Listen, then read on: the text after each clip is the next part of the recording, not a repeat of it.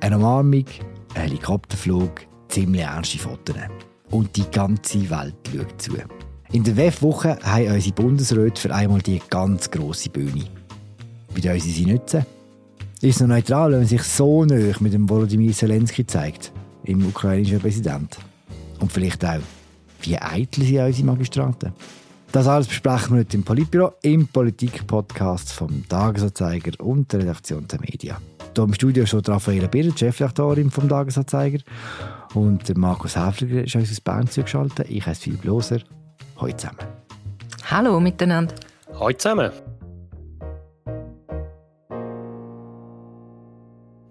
Zuerst einmal, Raphael und Markus, seid ihr schon mal am WEF gesehen, Davos?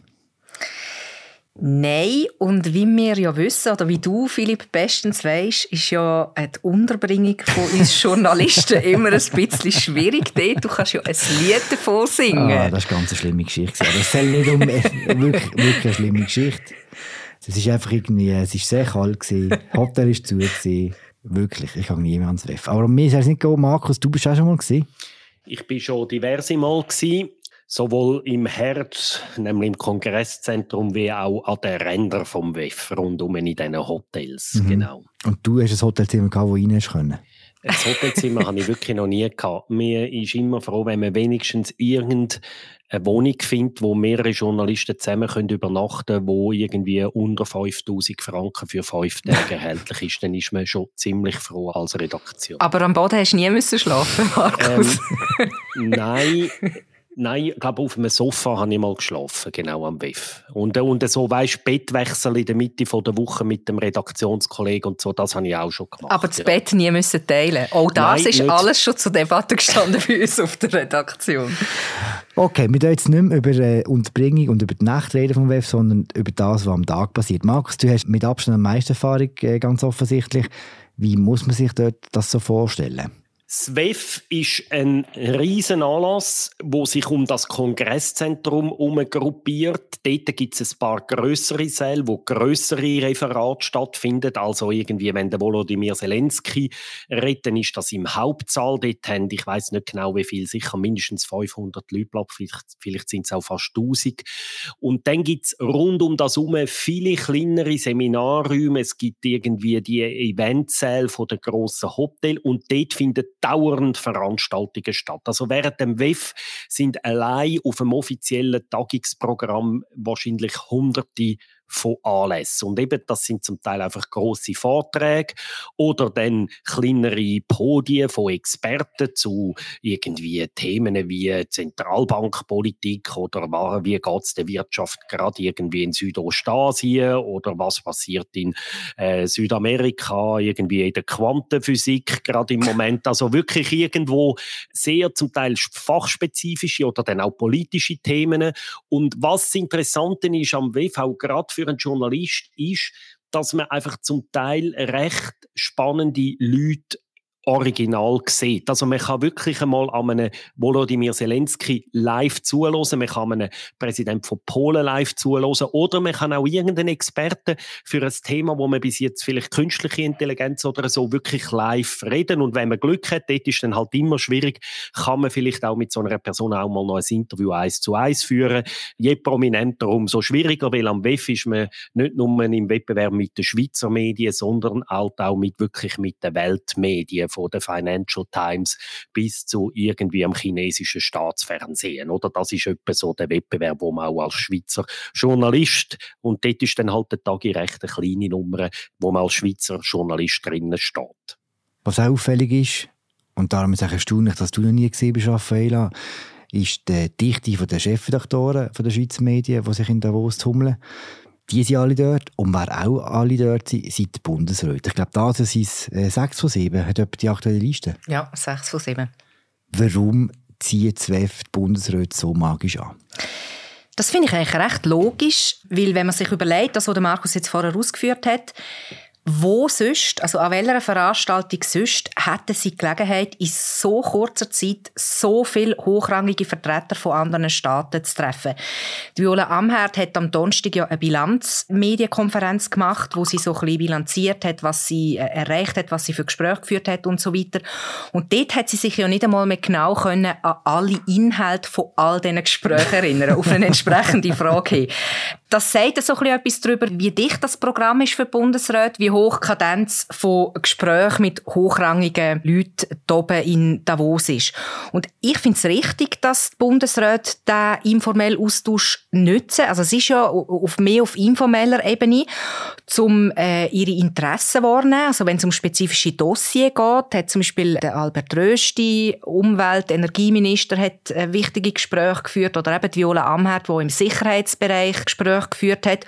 Und ich finde es auch wichtig, dass die Bundesräte dort, und das ist ja jetzt bei dem WEF sehr auffällig gewesen, wie wichtig Politik geworden ist, außerhalb der Wirtschaft auch, äh, vom Kernbereich eigentlich vom WEF, dass Bundesräte so die weltpolitische Rolle der Schweiz als neutrale Vermittlerin können schärfen dort man muss nicht das Gefühl haben, Raphael hat es vorhin gesagt, die Treffen sind manchmal so kurz, da muss man ja nicht erwarten, dass die zwei Stunden lang vertieft über ein Problem können diskutieren miteinander. Aber man macht Kontakt, man kann vielleicht sagen, jawohl, das vertiefen wir nachher auf Expertenebene. Und Politik ist halt wirklich ein People's Business. Und ich behaupte, auch wenn ich noch nie Bundesrat bin und es auch nie wird werden, dass eben gleich einen Unterschied macht, ob jetzt der Rösti den Habeck schon mal gesehen hat, oder? Und wenn man nachher vielleicht mal dann muss telefonieren wegen etwas, dann hilft es, wenn man Davos schon zwei, dreimal sich getroffen hat. Und es ist letztlich ist SWEF für die Schweizer Bundesrätinnen und Bundesräte auch ein bisschen ein Ort, wo so ein bisschen eine Ersatzhandlung stattfindet, weil halt die Schweiz weder Mitglied von der EU noch von der NATO ist. Die Minister von diesen Ländern, die treffen sich ja dauernd an diesen Treffen von der EU und von der NATO. Und das haben halt die Schweizer Regierungsmitglieder viel weniger. Und da ist SWEF ein bisschen ein Ersatz. Und sie haben auch einen Heimvorteil. Also wenn die Schweizer Bundespräsidentin am WEF einen anderen Staatschef unbedingt will sehen, hat sie sicher die bessere Chancen als irgendwie der Ministerpräsident von Belgien oder von Dänemark, vergleichbar große Länder, weil es halt die diplomatischen Gepflogenheiten auch ein bisschen verlangen, dass so ein ausländischer Gast dann quasi den Gastgeber auch trifft, oder? Sie haben wirklich auch einen Heimvorteil am WEF. Man hat schon das Gefühl, es gefällt ihnen aber auch ein bisschen den Bundesrätinnen und Bundesräten, oder? Ich finde das jetzt, ich finde diese Sicht wieder so ein eine typisch schweizerische, mäkelnde Sicht auf die Auftritte, die unsere Bundesräte und Bundesrätinnen jetzt hatten in diesen Tagen die Vertreter von anderen Ländern und vor allem auch die Medien von anderen Ländern haben meines Erachtens weniger Mühe mit dem grossen Auftritt. Und letztlich, das hat ja der Markus vorher gesagt, suchen ja Politiker das, also Politiker aus allen Weltregionen suchen ja den grossen Auftritt. Und im Idealfall ist das zum Wohl von einer Sache, also zum Beispiel im Idealfall zum Wohl von den Interessen von ihrem Land. Und ich finde, unsere Bundesräte haben das jetzt nicht so schlecht gemacht. Und es ist sicher auch typenabhängig. Ich habe schon das Gefühl, dass ein Alain Berset sich am WEF wahrscheinlich wohler gefühlt hat als jetzt ein Viola am Herd, oder? Das wäre jetzt meine Ferndiagnose. Und es gibt sicher auch solche, für die ist das mehr ein Pflichtanlass und andere finden es wahrscheinlich schon auch noch ein bisschen geil, oder? Wenn sie auf einmal können, wenn sie auf einmal können, den wirklich mächtigen Leuten von dieser Welt im gleichen Zimmer vis-à-vis sitzen. Wahrscheinlich auch jetzt Zöller, als wenn sie die ganze Zeit sich mit einem XY-Verkehrspolitiker aus Obwalden oder aus Freiburg umschlagen Raphael, war eigentlich nicht am WEF der Bundesrat? Elisabeth Baum-Schneider, die neue Innenministerin, ist nicht gesehen und sonst die anderen Bundesräte haben eigentlich wirklich alle auch Dossiers gehabt, wo sie dort äh, haben können besprechen mit ihren Pendant aus anderen Ländern. Mhm sie ist halt schon die Bundesrätin, die wahrscheinlich am wenigsten internationalen Kontakt hat. Einfach, also ich meine, es sagt so schon ihre Funktion Innenministerin, sagt das ja ein bisschen weit. Hm. Was aber der BS nie davon abgehalten hat, auch jetzt am besten. Wir reden jetzt über den Bundesrat, der eigentlich der prägnanteste Aufsicht hatte am WEF. Ich bin nicht sicher, ob prägnant das richtige Wort ist. Äh, sicher am präsentesten war Ignazio Cassis. Wie habt ihr ihn gefunden? Der Außenminister. Was beim Ignazio Cassis ja eine Konstante ist, ist die teilweise sehr harte Kritik an seinem Handeln, an jedem einzelnen Schritt, den er macht, manchmal nur schon an seiner Mimik oder was weiß ich. Äh, ich finde, das kann man jetzt in dem Fall, ähm, würde ich so eine Kritik überhaupt nicht teilen. Es ist auch jetzt teilweise wieder laut geworden, dass er sich so ein bisschen inszeniert habe. Ich habe seine Auftritte überzeugender gefunden als andere auch schon. Und ich würde sogar noch weitergehen. Ich würde sagen, es ist für den Gassis wie eine sportige Genugtuung, dass sein Konzept von der kooperativen Neutralität jetzt an dem WEF eigentlich einfach faktisch gelebt worden ist. Also vielleicht kann man da als Kontext dazu noch ein bisschen sagen, am WEF 2022, also vor zwei Jahren, hat er das ja lanciert, das sein Konzept von einer kooperativen Neutralität. Man sagt auf dem Weg zum Rednerpult, hat er gefunden. ich wollte gerade sagen, ohne dass er sich vorher mit dem Bundesrat abgesprochen hat. Und als Strafe für das Vorpreschen hat dann der Bundesrat ein halbes Jahr später sein Papier verrissen im Gremium und dann ist es irgendwie wieder in der Schublade verschwunden und dann ist es so ein bisschen peinlich gewesen, weil das einfach im Raum gestanden ist, aber man sich dann aktiv dafür entschieden hat, zum den Zusatz nicht noch vor die Neutralität äh, zu stellen. Und vielleicht so kurz als Erläuterung, was die kooperative Neutralität im Sinn und Geist von Gassis überhaupt bedeutet. Dort geht es einfach darum, dass er eigentlich so die eigenen und die gemeinsamen Grundwerte, wo man mit anderen Staaten äh, teilen, dass man die wird stärken. Also die Werte wird fördern und auch aktiv vertreten, für die die Schweiz steht.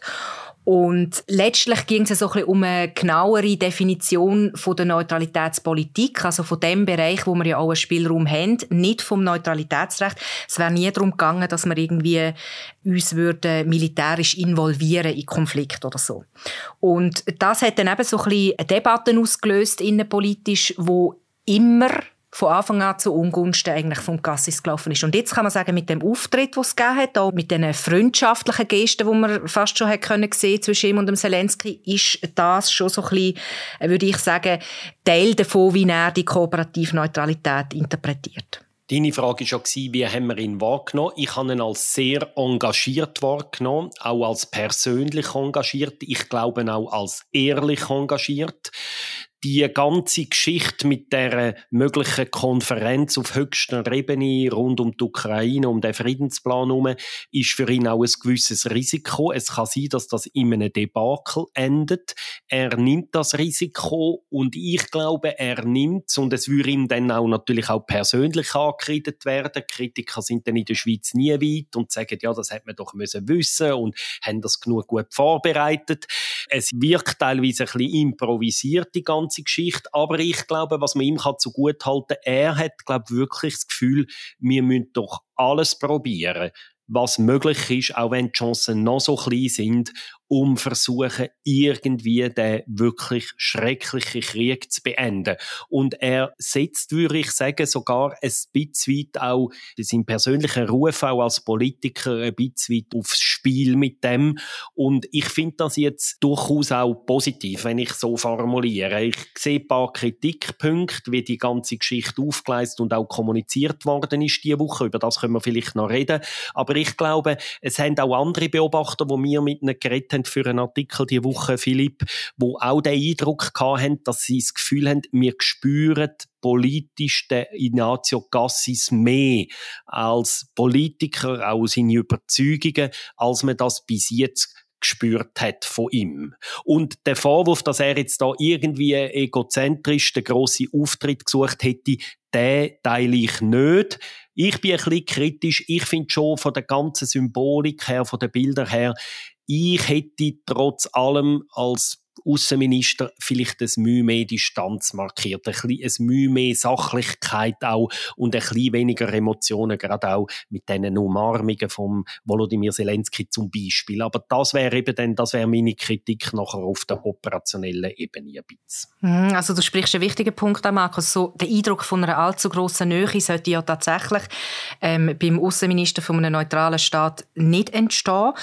Tagesschau zum Beispiel hat ihren Beitrag angeteasert mit «Ziemlich beste Freunde» in Anlehnung an den erfolgreichen französischen Film. Das ist ja tatsächlich nicht der Eindruck, der sollte entstehen beim Außenminister von einem neutralen Staat, dass man sich da gemein macht und, und dass man eben so sehr, sehr freundschaftlich unterwegs ist. Gleichzeitig hat der Auftritt, der gemeinsame Auftritt von diesen zwei Staatsmännern die Wirkung eben schon nicht verfehlt. Man hätte dann eben auch können hören, hochrangige Vertreter von anderen Staaten, also zum Beispiel Robert Habeck aus Deutschland, sagt irgendwie, ja, wenn die Schweiz so ein Forum schaffen will, dann begrüße er das sehr, also eben so ein Friedensforum. Die Ursula von der Leyen, Präsidentin von der EU-Kommission, sagt, die Schweiz hat ja grosse Erfahrung bei der Ausrichtung von solchen Konferenzen. Nur schon das ist ja irgendwie Balsam auf die Seele der Schweizer, die irgendwie in letzter Zeit das Gefühl hatten, sie hätten total an Bedeutung verloren, wenn es um diplomatische äh, Vermittlungen gegangen ist. Und der Jens Stoltenberg von der NATO, das ist auch speziell gewesen. Er, ich habe das noch einmal, äh, kurz nachgeschaut, sagt, wörtlich, das demonstriere den Willen der Schweiz beim Friedensprozess die Führung zu übernehmen. Hm. Also insofern ist so der sehr dezidiert, sage ich mal, Auftritt vom Gassis mit dem Zelensky und dann eben natürlich auch von der Viola Amherd mit dem Zelensky hat die Wirkung wirklich nicht verfehlt ergänzend zu dem, was Raffaella gesagt hat, ich sehe ein gewisses Problem in den Begrifflichkeiten, oder? In dem hässliche Zelt in Kehrsatz, wo ja, oder Käsitz, wie wir Berner sagen, oder? Käsitz? Käsitz.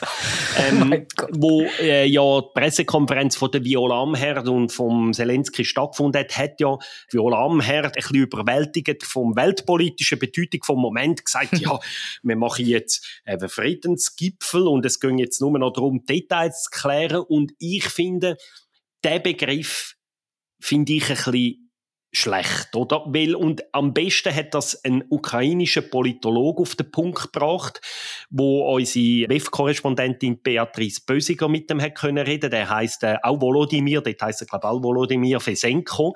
Und der hat gesagt, ja, ähm, er fände das gut da, die Bemühungen von der Schweiz. Aber er sagt, wir verhandeln ja im Moment nicht über einen Frieden, sondern über eine Friedensformel. Und er finde auch in der Schweizer Diskussion werde das viel zu wenig unterschieden. Es ginge ja im Moment noch nicht darum, um direkte Verhandlungen zwischen Russland und der Schweiz, sondern es sei ja eigentlich eine Initiative von der Ukraine. Und sie bei dem Zehn-Punkte-Plan, wo ja der Zelensky selber lanciert hat und wo die Grundlage ist von der ganzen Diskussion, der Zehn-Punkte-Plan für einen gerechten Frieden aus Sicht von der Ukraine. Eigentlich sagt der Plan von Zelensky für den Zehn-Punkte-Plan, für seine Ideen, seine Prinzipien international ein möglichst breit abgestütztes Verständnis zu finden. Und eigentlich geht es darum, im Moment am Zelensky bei dieser Friedensformel eigentlich eine Koalition letztlich für seine Interessen zu bilden. Und die Begrifflichkeit vom Friedensgipfel die weckt aus meiner Sicht ein bisschen falsche Erwartungen. Und ich hätte jetzt die aus Sicht vom Schweizerischen Bundesrat darum vermieden, die selber zu verwenden. Ich sage mit dem nicht, dass es falsch ist, dass man den Plan stützt. Der Gassis hat es dann noch präzisiert in Davos. Er hat letztlich sieht das, dass das einander etwas, zwei verschiedene Paar Schuhe sind. Und er sagt, er hat dann wie die Idee ein bisschen erklärt und hat gesagt, es ging jetzt wieder um, Basis möglichst auszuweiten, dass man nicht nur, er glaubt noch nicht daran, dass gerade mal die Russen am Tisch sitzen, aber möglichst viele weitere Staaten, eben auch solche, die vielleicht eher auch gewisse Sympathien für die russische Position haben, dass auch die mittelfristig dann könnten am Tisch sitzen und man so langsam, langsam, langsam von dieser Zelensky-Idee aus könnte das Terrain vorbereiten, richtig zu einem richtigen Friedensprozess oder Friedensverhandlungen, wo dann erst dann aus meiner Sicht auch den Begriff oder den Namen Friedensgipfel würden verwenden. Und ich finde, das ist auch in der öffentlichen Diskussion, wir Medien sind auch nicht ganz unschuldig. Wir haben vielleicht im ersten Moment ein bisschen das Wording von Amherd und Co. ein bisschen zu unkritisch auch selber übernommen. Ja, also vielleicht als Kontext muss man schon noch ein bisschen unterscheiden. Also bisher hat es ja wie so vier technische Konferenzen gegeben zu dieser Friedensformel, die du vorher erwähnt hast, Markus vom Zelensky. Also vielleicht noch die zehn Punkte, um das ein bisschen deutlich machen, um was es dort geht. Also er äh, fordert zum Beispiel den Respekt vor der territorialen Integrität von der Ukraine, den Abzug von der Russen aus den besetzten Gebieten, äh, die Richtung von einem Sondertribunal oder den Schutz von der Atomanlagen. Um so Sachen geht es dort. Und bisher ist das eben so auf technischer Ebene gewesen, also mit den nationalen Sicherheitsberater. Und jetzt wäre das Ziel, so verstehen wir es zumindest bisher, ähm, dass es formeller und hochrangiger soll werden, also auf die Regierungsebene soll kommen. Und das hast du auch jetzt gesagt, Markus. Ich finde, sehr entscheidend wird sein, dass eben nicht nur sich da ein Gremium von Kopfnicker, wo alle eigentlich sowieso gleicher Meinung sind, was die Ukraine betrifft oder der Aggressor Russland auch betrifft und dem seine Schuld gegenüber sitzen, sondern dass man halt eben auch andere Staaten, wie du hast es vorher gesagt, China beispielsweise vor allem, an den Tisch bringt oder BRICS-Staaten, andere Vertreter von BRICS-Staaten, weil es ja einfach schlicht nichts bringt, wenn man so einen Gipfel abhaltet, wo dann die eine Seite fehlt und nur Unterstützer miteinander reden. Sagst du schnell BRICS-Staaten, für die das nie gehört haben? Das ist Brasilien, Russland, wo dort ja auch dazugehört, Indien, China und Südafrika. Also die grossen Schwellenländer eigentlich. Genau. Ja. Und die Hoffnung wäre wie, dass man so über einen Umweg, also BRICS, das Gebilde, das sind ja einander äh, wohlgesinnte Staaten, und dass man über den Umweg von eben Staaten, wo Russland gegenüber wohlwollender sind als der Westen, dass man so könnte schon mal den Boden bereiten für einen möglichen Frieden dann später. Und im Fall von China wäre jetzt das zum Beispiel, also es gibt ja das Ausschlusskriterium, wo der Zelensky jetzt von Anfang an gesagt hat, wir müssen gar nicht darüber diskutieren, niemand kommt an den Tisch, wo die Territorialintegrität von der Ukraine nicht respektiert. Und das ist natürlich schon so ein Schlagwort. Eben, Russland ist da, äh, das ist wie von Anfang an klar, Russland kann gar nicht äh, dabei sein unter dieser Voraussetzung. Aber für China könnte das schon so ein Schlagwort sein, wenn man so an Taiwan-Konflikt denkt, wo, wo noch könnte ziehen unter Umständen. Was wir jetzt auch noch nicht gesagt haben, ist ja, dass der Gassis jetzt im Verlauf vom Februar wird auf China und auf Indien reisen, um eben so ein bisschen Wohlwollen für die Idee von so einer Konferenz oder Gipfel oder eben, wie man es dann immer nennt, äh, schaffen in diesen Ländern. Kleine Klammer, ist das schlau vom Gassi oder von wem auch immer, dass es bekannt worden ist, dass er dort anreist? Weil der Druck, den sich selber aufladen, ist jetzt recht groß, oder? Wenn ich es richtig mitbekommen habe, hat er das nicht aktiv kommunizieren Ich glaube, es ist wirklich unfreiwillig aus ihrer Sicht publik geworden. Hm, okay. Es ist nicht so, dass er es glaube aktiv an die Grossglocke gehängt hat, wenn ich es richtig mitbekommen habe. Klammer zu. Wie realistisch ist ein ernsthafter Beitrag von der Schweiz, dass es in der Ukraine wieder zum Frieden kommen könnte? Also die Idee, dass die Schweiz jetzt Kraft ihrer Neutralität und ihrer guten Dienste und jetzt, weil jetzt eine Konferenz zu Genf stattfindet, da Frieden schafft und am Schluss wird man sagen, das ist irgendwie Pax Hel Helvetica, wo da installiert wird in der Ukraine, die halte ich für sehr naiv. In der Realität ist es ja so, dass Kriegsparteien in der Regel entweder durch Erschöpfung an den Verhandlungstisch gehen oder weil andere mächtigere Staaten sie eine Art dazu zwingen. Und so gesehen kann die Schweiz nicht den Frieden herbeiführen. Und ich glaube ganz ehrlich auch nicht, dass der Gassis oder sonst ein Diplomat in unserem EDA das Gefühl hat, sie können jetzt da als die große Peacemaker in die Geschichte eingehen ich glaube, die Schweiz kann eine Rolle spielen, indem sie eben jetzt in diesem Prozess gewisse logistische Hilfe leistet, einen Ort zur Verfügung stellt, versucht, weitere Player am Tisch zu bringen. Und ganz ehrlich gesagt, wenn sie eh einen richtigen Friedensgipfel sollte geben zwischen dem Putin oder dem Zelensky, jetzt sehr zugespitzt gesagt, dann kann es auch sein, dass der dann am Ende vom Tag an einem ganz anderen Ort mit einer ganz anderen Vermittlung stattfindet. Vielleicht ist dann der halt in Ankara oder in Katar oder in Peking oder wo auch immer.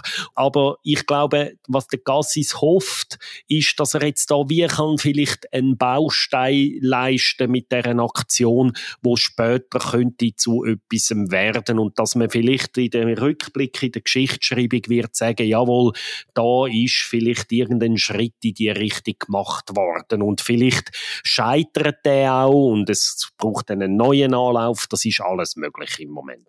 Ich kann vielleicht einfach nur noch einen Satz ergänzen. Nur weil die Chancen sehr klein bis eigentlich fast inexistent sind, heisst es nicht, dass man sie nicht ergreifen sollte. Hm. Also. Was jetzt in diesem Zusammenhang sehr interessant war, ist die Wertung von dem ganzen Bemühen, die Wertung von der Inszenierung vom, vom Gassis und von der Amherd und auch von all den Gesprächen, die sie geführt haben. Es ist so eine alte Frage, wie neu gestellt worden, eine Frage, die am Anfang des Krieges recht präsent war in der Schweiz. Und zwar ist das neutral, wenn sich die Schweiz ganz offensiv an die Seite der Ukraine stellt. Diese Frage ist jetzt wieder gestellt worden. Können Sie mir kurz beantworten, wie es aussieht aus eurer Sicht? Also die Schweiz stellt sich auf die Seite der Ukraine, wie du jetzt sagst, in dem Sinn, als sie sich auf die Seite vom Völkerrecht stellt. Aus völkerrechtlicher Perspektive gibt es wie keine alternative Betrachtung dazu, wo das man stehen in dem Konflikt. Und Russland ist ja, also der Blick hat irgendwann mal geschrieben, die Russen schäumen. Das ist natürlich, ja, boulevardesk zugespitzt. Aber die Russen finden das sicher überhaupt nicht toll, dass die Schweiz jetzt sich auch da wieder exponiert und die Konferenz ausrichten Russland hat ja die Schweiz schon lange auf der Liste der unfreundlichen Staaten und sieht die Schweiz nicht mehr als neutral an.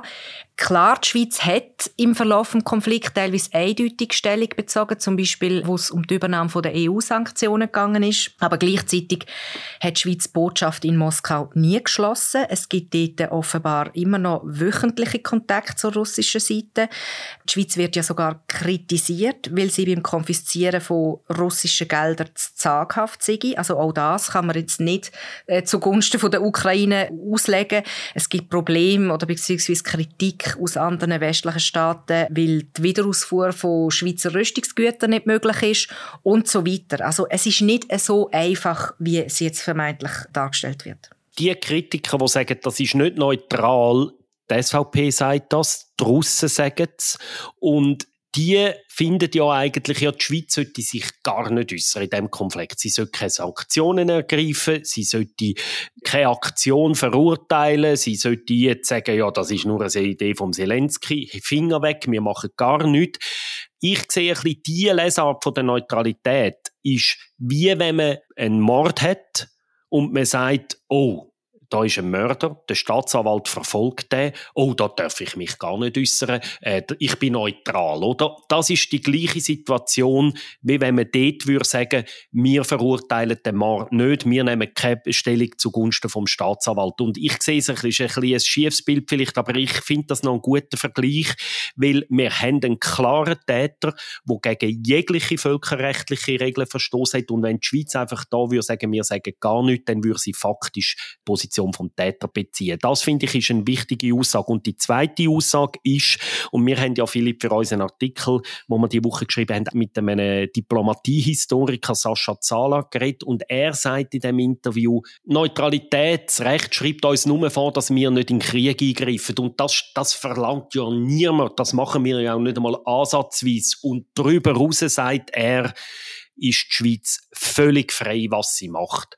Und er sagt, Neutralität ist einfach keine politische Handlungsanleitung in so einem Fall. Es ist nicht ein Handbuch, wo man jetzt schauen kann, was muss man machen, sondern es hängt immer von den Umständen ab. Es hängt von der ganzen weltpolitischen Kontext statt. Es hängt davon ab, was es für Gelegenheiten gibt, wo es die Schweiz kann ergreifen oder nicht ergreifen. Und er sagt, wer jetzt sagt, ja, das ist nicht neutral, der tut so, als gäbe die Neutralitätspolitik klare Vorgaben, was die Schweiz in so einem Fall zu machen sei. Und er sagt, das sei einfach wirklich falsch. Das hätte es nie gegeben. Und er sagt, Neutralitätspolitik dient nicht als Handlungsmaxime, sondern höchstens als Rechtfertigung im Nachhinein für das, was man gemacht habe. Du hast die SVP erwähnt, Markus. Die SVP hat den Anspruch von Zelensky, den er gehalten hat, im Parlament in Bern, wo per Video übertragen worden ist, boykottiert, ist aus dem Saal gelaufen. Die SVP hat jetzt auch das Treffen Anfangswoche boykottiert, am Montag, wo der Zelensky mit diversen Parteispitzen geschwätzt hat. Ist so ein Verhalten anschlussfähig an eine moderne Neutralitätspolitik der Schweiz? Also es ist zumindest fragwürdig. Es wirft mehr Fragen auf, als es beantwortet. Weil, warum es nicht soll gehen, den Zelensky einzuladen, aber warum denn der Putin okay wäre, wenn man ihn würde einladen würde. Weil das Was ist jetzt eine Forderung. Genau. genau. das ist jetzt die Woche eine Forderung, dass wenn man schon den Zelensky einladen muss, auch der Putin können kommen. Das erschließt sich mir jetzt auf diversen Ebenen nicht wirklich. Das, das ist nicht so logisch. Und man kann vielleicht ergänzend zu dem, was der Markus vorher gesagt hat, schon auch noch sagen, eben, das ist auch die Argumentation vom Bundesrat wo er, wo er das kooperative Neutralität, das Konzept vom Gassis verworfen hat, oder? Neutralität ist in dem Sinn schon immer flexibel gewesen, also wie sie konkret gelebt wird, wenn es nicht um den Kern geht, also um das Neutralitätsrecht, sondern wenn es um die politische Auslegung geht. Und das ist immer im Licht vom Zeitgeist gesehen, von dem, was aktuell passiert auf der Welt. Und was aber jetzt heute anders ist als früher und was die Frage eben umso komplexer macht, was eigentlich Schweizer Neutralität in der heutigen Welt bedeutet, ist das internationale Umfeld. Also nicht unbedingt eine Veränderung im Inland jetzt bei uns, dass wir das anders beurteilen, aber das internationale Umfeld.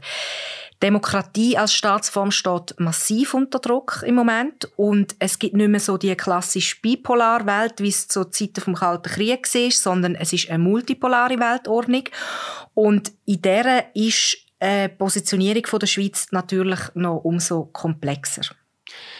Ich finde aber, jetzt sind wir recht kritisch gewesen, oder, mit der Neutralitätskritik von Seiten SVP und anderen Kreisen.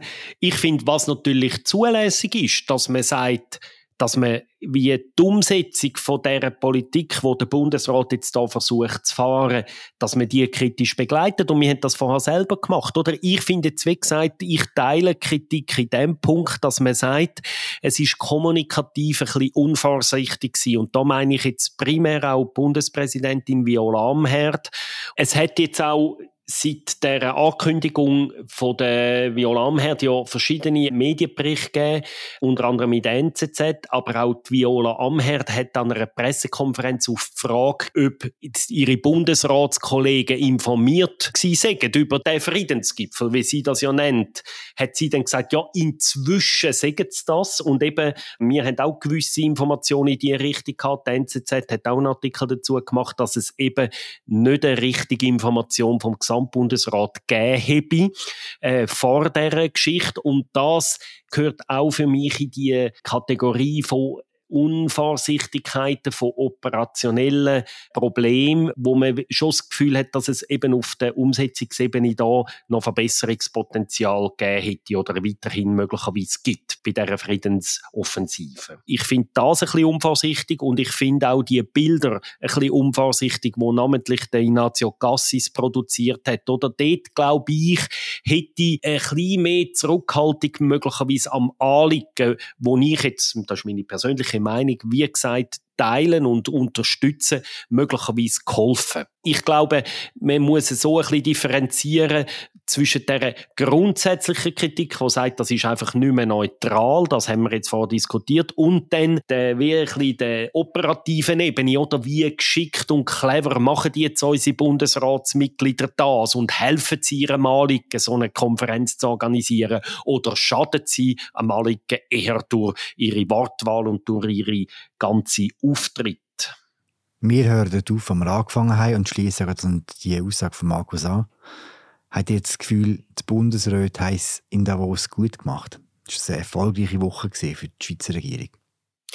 Gut, ich meine, wir sehen schon, viele Sachen sehen wir nicht, oder was hinter verschlossenen Türen in diesen Treffen vielleicht in die Hose geht, oder wo vielleicht auch wirklich äh, schwierige Sachen passieren, oder das können wir wie nicht so bis ins letzte Detail beurteilen. Was man kann sagen ist, dass die Schweiz an dem WEF wahrscheinlich nicht nur als Gastland im Vordergrund gestanden ist, wie jedes Jahr, sondern gerade auch durch den Zelensky-Besuch, durch die angekündigte Konferenz, auch als Land, als äh, auch unsere Außenpolitik ist wahrscheinlich so stark im Fokus gestanden wie schon lange nicht mehr an einem WEF.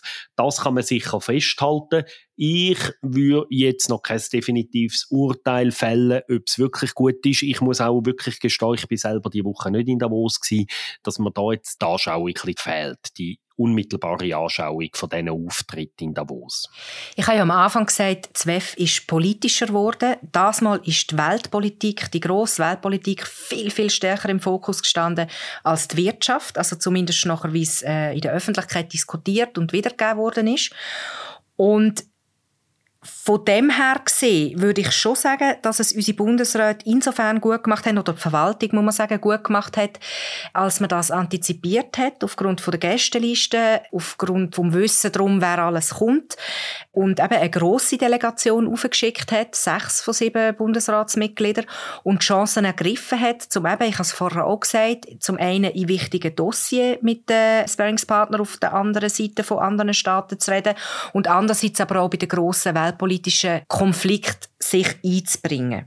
Insofern würde ich schon sagen, die Bilanz ist zumindest PR-strategisch, öffentlichkeitsrelevant nicht schlecht. Eben der Markus hat es auch gesagt, was im Hintergrund gelaufen ist und wie viel das tatsächlich nachher wird bewirken, das wissen wir jetzt noch nicht. Werden wir vielleicht auch nie erfahren, was im Hintergrund gelaufen ist. Aber zumindest von dem, was man mitbekommen, ist das keine schlechte PR für das Gremium. Guter bis Fünfer.